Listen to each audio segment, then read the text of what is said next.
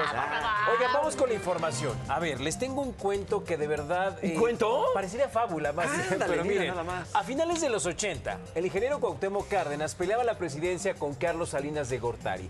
Vino la famosa caída del sistema, atribuida en ese entonces al secretario de Gobernación, que se llamaba Manuel Barlet.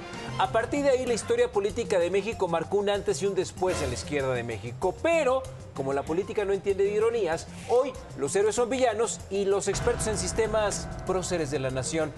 Luego de que corrió el rumor de que el ingeniero Cárdenas apoyaría el colectivo México que busca reformas a las actuales políticas del país, el comentario de Palacio Nacional no se hizo esperar. ¿Quieren escuchar lo que le dijo el presidente al ingeniero A. Cárdenas? A ver, A ver, pongamos ver, a ver. atención. Abusados, agáchense. En política sí, si él asume una postura de este tipo. Lo estimo mucho, lo respeto, lo considero precursor de este movimiento, pero estamos viviendo en un momento de definiciones. Y esta ancheta está muy angosta, no hay para dónde hacerse.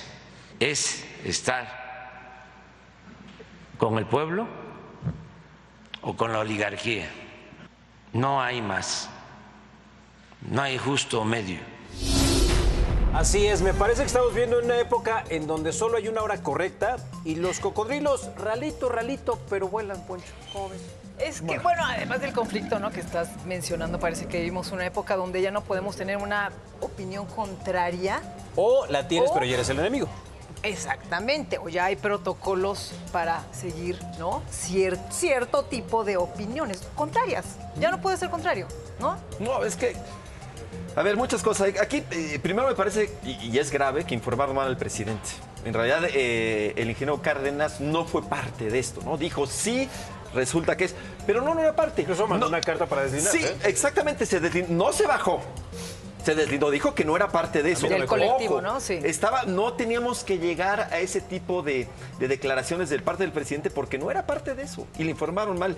Que hubo versiones que dijeron que sí era parte, bueno, puede haber muchas versiones, pero él no era parte de eso. Y que es una costumbre que ya está siendo eh, Sí, común en Palacio Nacional. mal ¿verdad? informado el presidente, Pero cuidado. Eso, también es peligrosísimo. peligrosísimo. y a mí sí me preocupa informando. mucho que el pueblo soy yo. Y los demás son la oligarquía. Así es. De ninguna manera. Sí, porque entiéndase que lo que, lo, No. lo que quiere dar por pueblo, ¿no? No, y sí, perdón, pero sí hay por dónde, ¿no? Porque puede estar eh, a favor de unas cosas y, y- y a favor de otras. Y eso no te hace enemigo de nadie. Así es. Es, Y- es la y perdón, tolerancia de la información. Abrámonos al diálogo, de verdad. Con todo respeto, el presidente no tiene por qué decidir quién es el pueblo y quién no.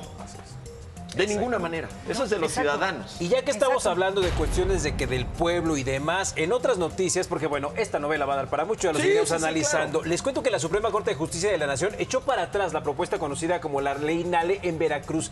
¿Qué, qué tenía esto? ¿Qué hace cuenta? Por ejemplo, Poncho quiere ser gobernador de Veracruz, pero Poncho es chilango. ¿Pero qué creen? El hijo de Poncho nació en Veracruz, entonces ya por eso querían que tuviera posibilidades. Sí, sí, sí. Vamos a ver cómo pasa. La verdad es que, híjole, pues ya se la, este...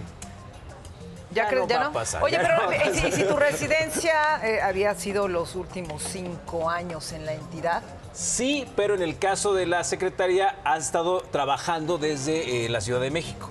Entonces también ahí le salieron malas cuentas, pero Pues es que vamos a ver qué que pasa. seguir los protocolos, ¿no? Es que, a ver, Pues yo, sí. yo creo, déjate del nacimiento como tal, pero sí, eh, y el electorado me imagino que se tiene que ir, eso es lo más importante, por alguien que conozca muy bien Exacto. el Estado. Ese- eso es importante, ¿no? independientemente si naciste o no, ¿qué tanto te El hace... vivir ahí, el vivir. Claro, porque ¿qué tanto hace conocer a un Estado si ahí nació tu chamaco? Así creo es. que no mucho. Conocer las Sí. necesidades, qué es lo Claro. que quiere la gente, porque al Así fin y al cabo como es, ser un este, servidor público. sus ¿no? usos y costumbres, sus tradiciones, su folclore, Sí. etcétera. Ahora vámonos a otra noticia. Esta de verdad, híjole, yo creo que en Dinamarca nunca la tendríamos, pero ¿has tenido un perro bravo? Un perro bravo. O un Eh, animal bravo, así que digas, híjole, no se ¿Qué metan- pasó? Ah, sí, sí, sí. Ay, Sí, sí, sí. Poncho. Y es que, ¿por qué va todo esto? Déjenme comentarles. Imagínense nada más.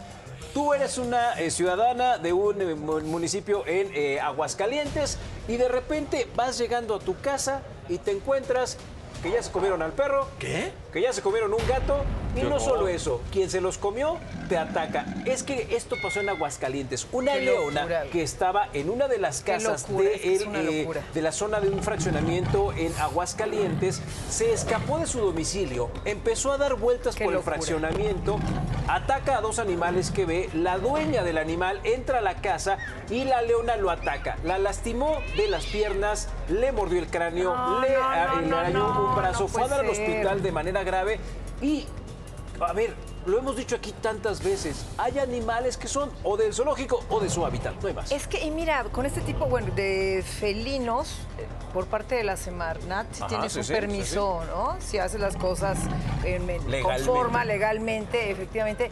Pero qué tan ético es tenerlos. No, no, no puedes, no se puede, en verdad, y peor teniendo estos resultados. ¿Te acuerdas como- que hemos contado noticias de ¡Qué que ah, es que paseando, ah, es que no sé Sí, qué? se, se Es- salen de las Ya son casas. las consecuencias. No, y Es luego vemos los brutal.